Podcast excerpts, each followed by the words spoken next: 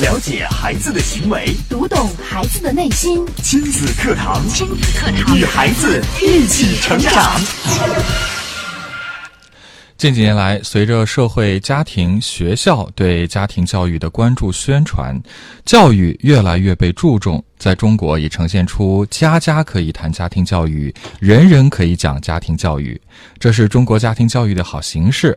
要让我们的家庭教育产生实际的效果，要先逐渐构建起来我们的家庭文化，并且关注到家庭文化的几个重要方面。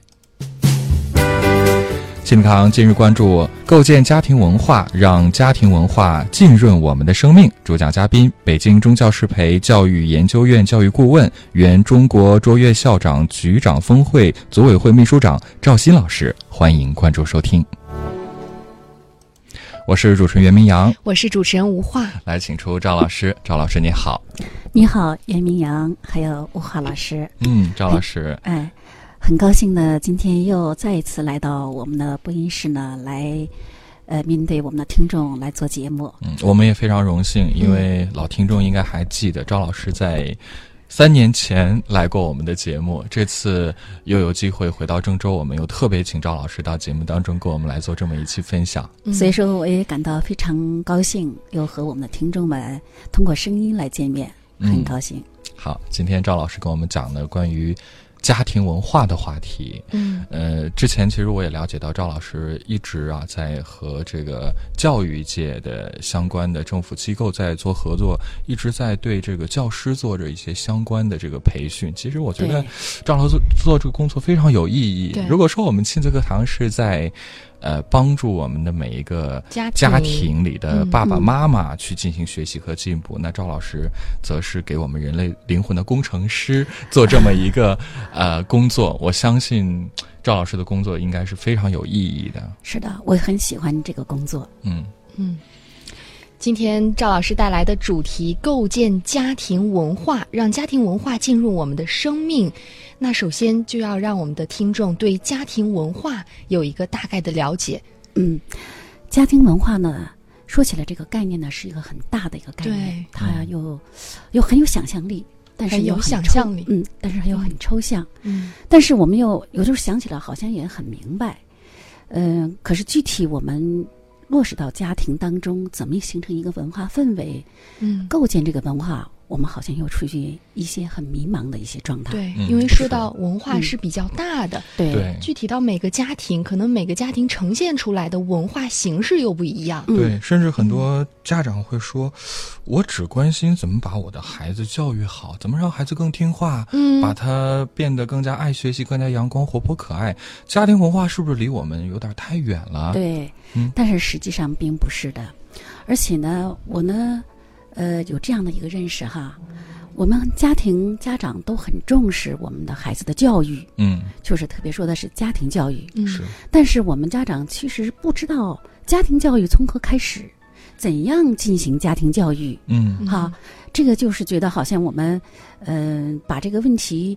就是变得一个非常那个，呃，不太容易这个这个让我们实现这个家庭教育这个这个话题当中的时候，嗯。就出于一种哎呀，只要我让孩子去参加了一些培训呀、一些训练呀，呃，或者我参加了一些讲座呀、买了一些书啊，就是做了一些家庭教育哈。嗯。其实这就是我们认识的一个局限性，嗯，这只能说明我们只是参与了一些家庭教育，并不知道我们真正实质的家庭教育是什么，嗯，所以说如果没有家庭文化的营建，就不可能谈到实质上的家庭教育。哦。大概了解了，就是平时我们所讲的这个所谓的家庭教育，不管是看书啊，或者是找老师咨询一些问题，解决一些眼下的问题，它其实只是参与到家庭教育的一部分。今天赵老师可能要从更高的一个角度给我们来讲，就是如何去构建家庭文化。我用一个句比较通俗理解的这样的一个呃事情，就是一个生态来来解释家庭文化。嗯，呃，我们知道树。大家都很了解，有千种万种的树，都挺有个性的、有特色的哈。嗯。但是我们要说一个森林，森林当中有很多的树种、植物，它是一个生态环境。对。啊，那么我们的家庭教育呢，可能就是这个呃树木的一种。但是我们家庭文化呢，可能就是一个森林，它是一个生态环境。哦，所以是家庭环境、家庭文化就是一个家庭嗯生态环境。大概理解了。就是我们只关注一棵小树的生长固然没错，但是如果我们忽略了整个大生态、大环境，环境那即使给它再多的养分，可能也长不好这个小树。对，我们可以想象哈，呃，这个生态环境。呃，森林的生态环境，它是相生相行的，嗯，它是一个乐园。对，你看，我们可以想象，森林中有鸟啊、花呀、蝴蝶呀，嗯，各种生物和这个生命都存在。对，它们是一个很快乐的环境乐园。对，可是我们家庭为什么不能营建一个这样的一个环境呢？就是我们家庭里头缺少了很多的元素。哦，嗯，哎，缺少了很多丰富的这种感觉和生命的这个。利于生命成长的存在的这样一些的这个我说的多多面面的吧，嗯，元素和这个我们还说说点点滴滴都是文化哦，就像阳光、空气和水，对，缺一不可。对对，所以说我说很大的一个概念，但是我们不是因为概念大。这个问题就不能做，对，所以说我们要抓住几个重要的方面呢，嗯，可能就会营建起这个生态环境。是的，就是嗯，比如说家庭当中的这些具体的，我们需要去关注的元素和方面，对，都是哪些？嗯。嗯，如果要谈起了这个问题呢，可能不是。理论性很多，今天咱们不谈太多的理性，为了给我们的听众具体到生活当中。多一些的感性的认识，便于他们的理解呢，哈。对，好的，我们就说一些这个呃比较实际的生活中的一些面。嗯嗯，说到元素呢，哈，我们因为家庭是以人的生活环境、人的存在，呃，作为这个这个依托的这样核心的那核心的主体，所以说人呢就要谈到我们的人性的。互相的影响，嗯，人格的互相的这样的一个这个呃，也是建构啊建构。那么人性和人格，包括我们每个家庭当中都有它的这个呃相对的这样的一个个性和特点。对，我们说优势也好，还说它的这个这个完美也好哈，但是都是从我们的点点滴滴言行举止当中体现出来的。嗯，那么这些。透射出我们的思想内涵内涵，在我们家庭这个结构当中呢，我把它分成两个，两个这个这个，呃，两个两个什么呢？两个部分吧。嗯，一个是男性，一个是女性。啊，呃，男性可以说从上来讲是，呃，祖父辈的爷爷姥爷哈。对对。然后父亲是吧？嗯。然后是。儿子、哥哥、弟弟，是吧？哎，这些构成了我们家庭的男性。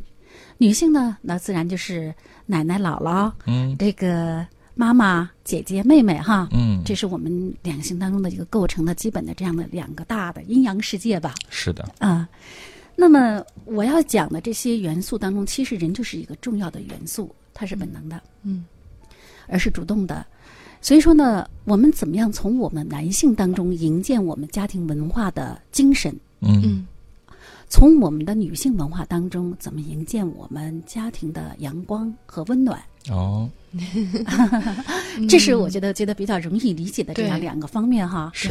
所以说呢，我觉得我们怎么样把这两块的文化营建好，其实我们的家庭文化就丰富多彩了，嗯，就和谐了，嗯，就是一个很和谐的生态环境了。哎，对。嗯所以这里头有很多很多的诸多的一些这个话题可以谈了。嗯啊，比如说我们的爷爷是一个什么样的呃精神风貌啊？哈，他透露给我们是一个什么样的美的感觉呀？是儒雅呀？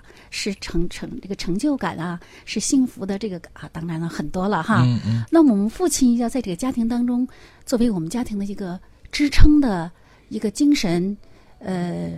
好像顶梁柱也好，对，嗯，是我们男性的气概的，呃，标志也好，嗯，等等哈，这些都是我们作为男性当中应该具备的一些家庭文化的元素的感觉，嗯，包括我们的小男孩儿，呃，哥哥是一个什么样的这个呃角色，弟弟是以什么样的形态呃角色呢？来在这个家庭中扮演他们不同的角色的这样的一个呃。流，呃，流淌型的随着年龄增长哈，嗯从男孩子到父亲到爷爷，他这个是发展的。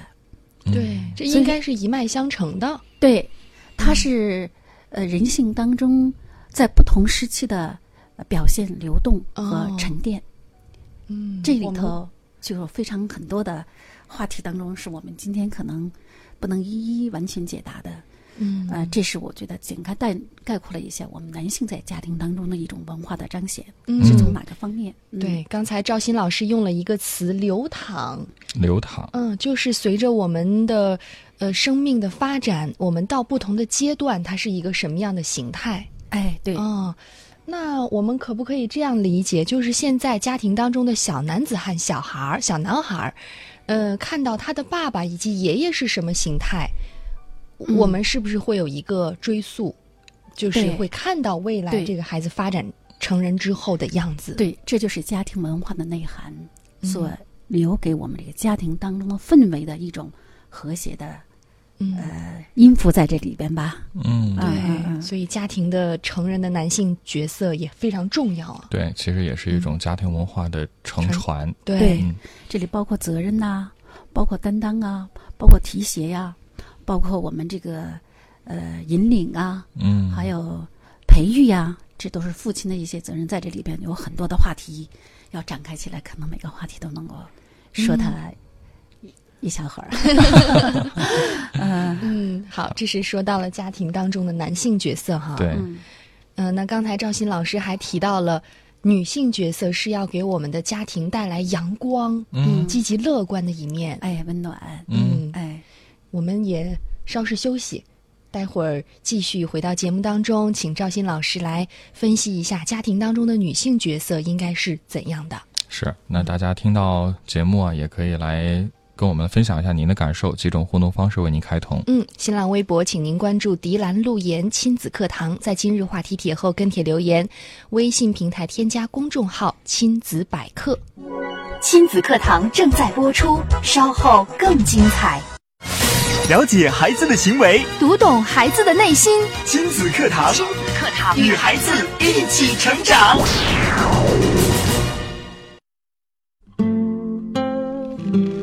好，欢迎继续回到正在播出的亲子课堂节目。今天的亲子课堂为大家邀请到北京中教适培教育研究院教育顾问、原中国卓越校长局长峰会组委会秘书长赵鑫老师，带来这期话题：构建家庭文化，让家庭文化浸润我们的生命。呃，上一节赵鑫老师也从这个家庭文化构建的一个基础的一个重要的方面，就是家庭的人性人格方面，给我们做了一个剖析。嗯，讲到了这个男性角色在家中啊，不同的男性角色应该是一个什么的样子。那大家可能还会很关心。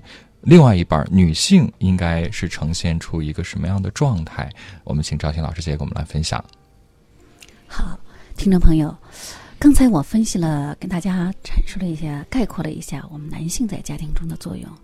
那么女性呢，在家庭当中的作用呢，我说了是起到一种阳光、温暖的一种作用。嗯那么，怎么样让我们的女性在家庭当中起到温暖阳光的作用呢？那就是用用女性的这种特有的上帝赋予她的性情，啊来彰显她生命的这种美来。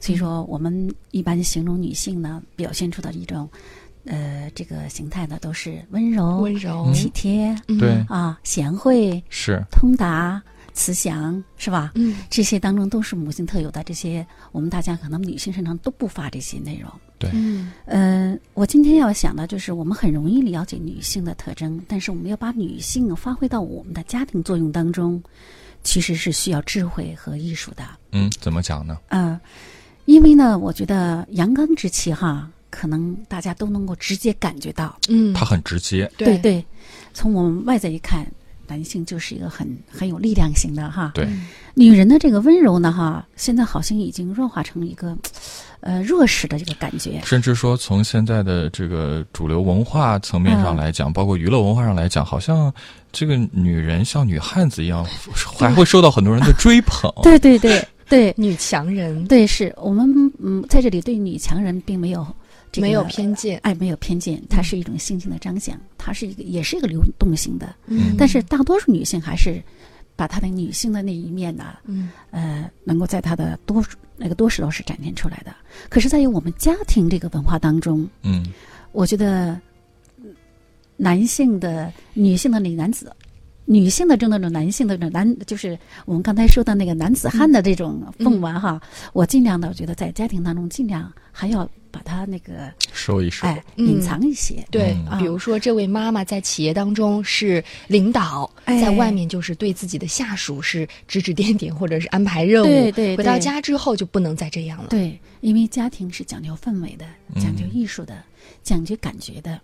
嗯，嗯所以说这个女性的这个作用呢，它就相当于是在这个家庭当中的一个温暖的融合剂。嗯。快乐的呃这个起呃发生点，哎，所以说呢，女性一定要体现出她的这种这个关怀，呃通达，呃贤淑，呃还有她的这个呃，比如说是这个嗯包容嗯。啊、还有她那个付出奉献哈，嗯。这些当中都要具备在家庭当中来。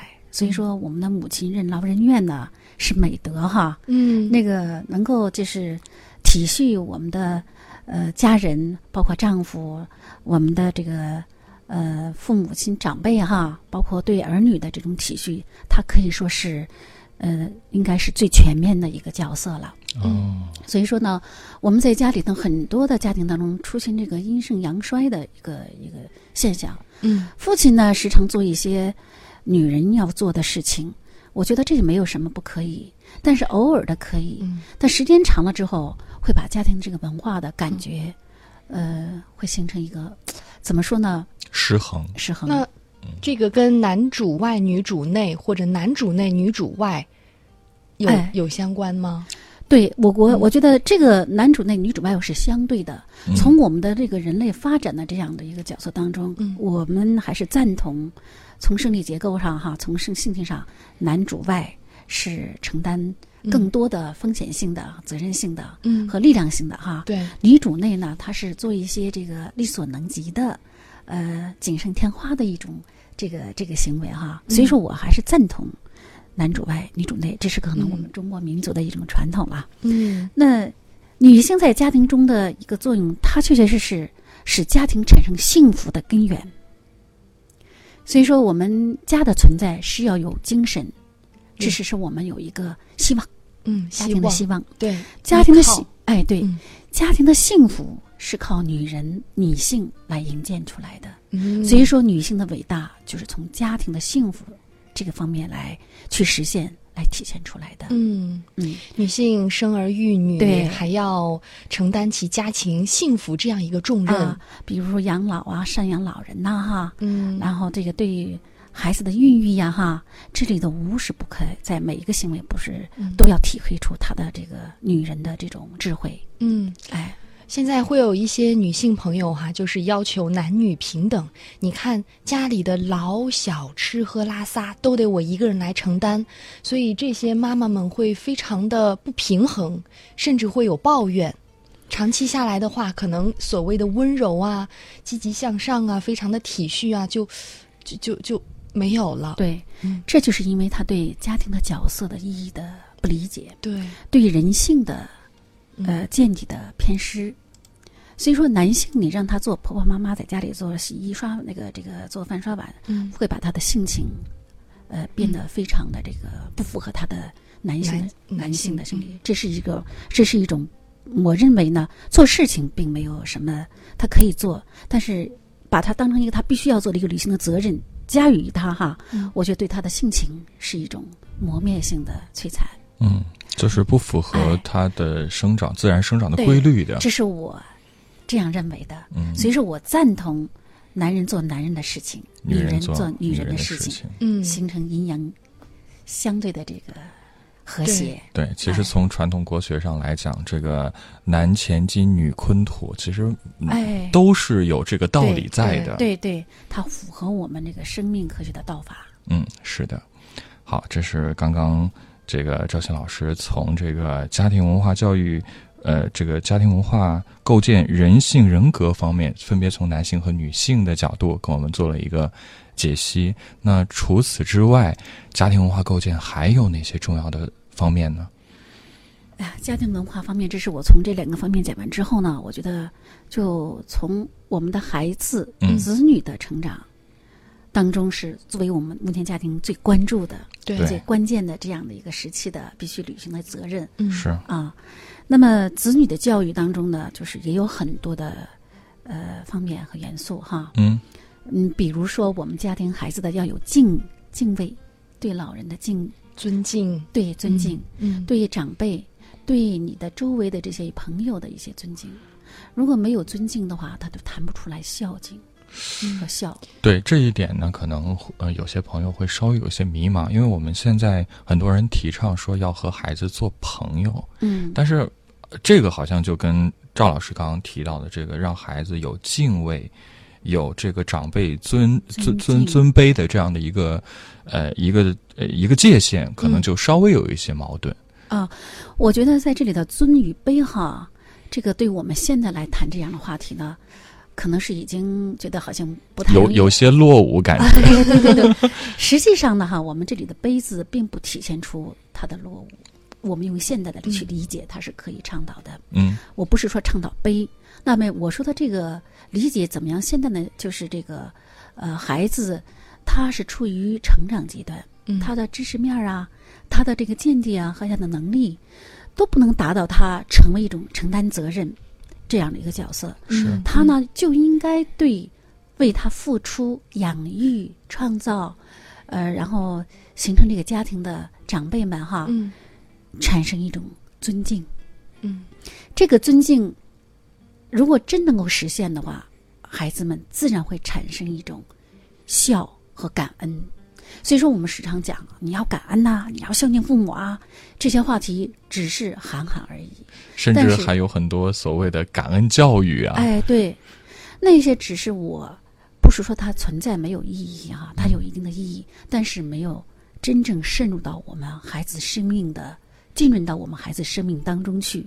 他由身由心里头，对对，呃，自觉的对我们的家人，特别是父母、嗯祖辈们的这种孝敬和感恩，他必须是因为我们的父母他们所做的一切，让他能理解之后，嗯让他能够体会体恤之后，他才能油然而发的一种孝和敬。嗯，所以说，在这里头引申的时候，我说是浸润生命哈。对，所以说，不是说说教就会有敬有爱，嗯哎，一定让他去体会体恤。这里就接下来的我们的话题呢，就要孩子们怎么样去产生敬，产生、嗯，产生孝对，啊。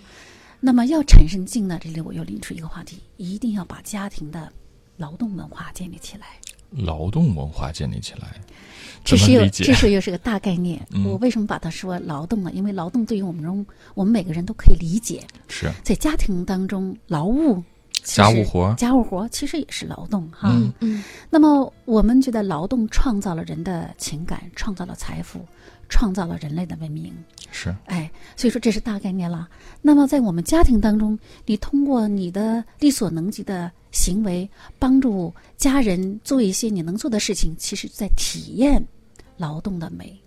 你就能体验劳动的美，劳动的不易，嗯。劳动的创造的价值和快乐。对，你就能够产生对于你的父辈们、长辈们，在奉献者这些人，他们在这个过程当中是经过怎样的呃付出，嗯。呃心血呀、呃劳累啊、汗水啊，还有这个不容易啊，克服各种各样的困难，那个经历，我们的孩子一定要有，我们家长一定要陪伴孩子经历过这些事情，嗯，他才能真正的产生对父母的敬，油然而生出爱，这是爱的产生。那我们再具体一点，就是孩子多大可以加入到家庭劳动当中？我觉得不存不存在多大，嗯。嗯。嗯，比如说在母亲的母腹当中的时候，哦。进行胎教的时候哈，啊我们就可以跟孩子们用语言进行沟通。那时候孩子的语言中枢已经形成了，初步在成成熟化。我们的母亲就可以经常拍拍自己的这个肚肚子哈，嗯，让孩子意识到，呃，有个声音在跟他交流，是吧？妈妈要给你呃那个吃饭啦，要为你那个那个成长，要工作啦哈。嗯嗯哎，这个感觉让孩子孩子是有感觉的，这就是孕育。什么叫孕育？从母腹当中就开始孕育了。妈妈又要工作了，要让你听音乐了，妈妈开始把音乐放开了，你要听就是你的工作呀。孩子们就在他的音乐的沐浴当中，去知道哦，我听音乐其实也是在劳作劳动。哎，那么这是我们说母府当中的，在家庭当中，我们孩子出生了以后，比如说孩子的哭，其实也是一种劳动。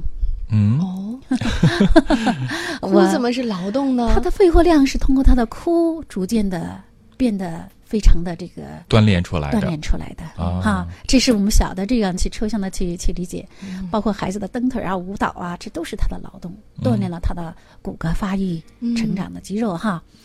那么在他能够有语言表达、能行走的时候，嗯。我们家长就会让孩子，孩子你要为自己劳动啦，把你的衣服拿来，把你的这个玩具拿来，把你的要读的书给妈妈拿来哈，让孩子知道啊，他的劳动活动是行动，嗯是要作为。嗯，这样理解起来就会变得非常的具体了。哎，对，嗯所以说劳动是创造了人类这句话，从母腹当中就开始了，嗯这是我自然认为的。嗯，所以父母在劳动的时候，千万不要再说“哎呀，累死了哎，”，对，哎呀，真所以讨厌。说让孩子参与劳动是给他的快乐，对是让他体验生命，是让他找到成就感和幸福感的最重要的一个通道。嗯，哎，爸爸妈妈出门前就可以给宝贝说：“爸爸妈妈要去上班了，我们要去劳动了，哎。创造更加美好的生活了。你去上学，去幼儿园嗯。也是劳动。嗯”对，所以说，孩子们啊，爸爸妈妈要去劳动，我也要去劳动。他将来以后在家庭作为劳动这个角色，他就知道我要干嘛。我有责任和担当了，我也应该行动，嗯。这就是从小孕育的结果。嗯，啊。嗯、我在这里还想说一个一个家庭的一个例子。好，嗯、有一个孩子呢，就是他从小呢就不上不爱去幼儿园，哦，嗯、一到幼儿园就哭，拽着爸爸妈妈的衣服就不想走。嗯后来一开始不知道怎么去解决这个问题，但是爸爸吧灵机一动，说：“哎呀，爸爸要出去工作呀。”孩子就问了：“爸爸，什么叫工作呀？”啊啊，他爸爸说工作就是干活儿，那我跟你去干活儿吧。爸爸一灵机一动，好啊，你干活就去幼儿园吧。我为什么要去幼儿园干活呢？因为幼儿园有小孩子干活的事，这个事儿。嗯哦啊，，爸爸需要到大的这个地方，社会当中去干，大人去去干活的工作。地方，对，哦，那我就去幼儿园干活吧。哦，嗯，孩子都想跟父母有这个共同点。对，所以说我们抓住了时每一个时刻，让你让孩子他都从众于我们这个时代生活，嗯他成长的这个角色当中，进入他的嗯，社会的角色，不是说大了才进入社会的角色。对对，从他小的时候，他就意识到你要进入到一个社会的角色当中去干嘛？去工作，嗯去行为。好，这是从子女教育的方面，特别是从这个劳动的概念，从小就要给孩子有这样的一个概念的一个灌输，这样的话才可以让这种家庭文化从小就浸润到孩子的生命当中。，才会产生敬和孝。对嗯，嗯好，这是今天赵鑫老师给我们带来的这个关于构建家庭文化，让家庭文化进入我们生命的这个话题。那在半点之前，我们请赵鑫老师再简单的给我们做一个总结吧。嗯，呃，所以说我们家庭文化呢，现在目前真的是到了我们必须要重视的时候了。我们不能只在家庭文化当中只见树木，我让孩子学了什么，我让孩子参与了什么哈。嗯我给孩子买了什么书，其实这就是行为，没有起到一个实质上运化孩子的生命。要想使我们的孩子从小从他的这个生命当中找原点去运化他，就是要发挥好我们每个家庭成员的角色，嗯构建起我们家庭的这样的一个文化氛围。这是从我们精神层面和嗯角色上来谈。嗯当然了，我们很有多家庭文化，有很多的环境的建设呀，等等这些有很多的这个因素要植入进来，那就太多了。所以今天我就从以上这几个这三个方面吧，一个是父亲的男性，嗯呃，以母亲的这个代表女性当中，她怎么发挥我们的性别的这个作用，嗯，谈到的，嗯。嗯，好的，谢谢谢谢赵鑫老师的精彩的分享，也谢谢大家的关注和收听。明天的同一时间，亲子课堂和您不见不散。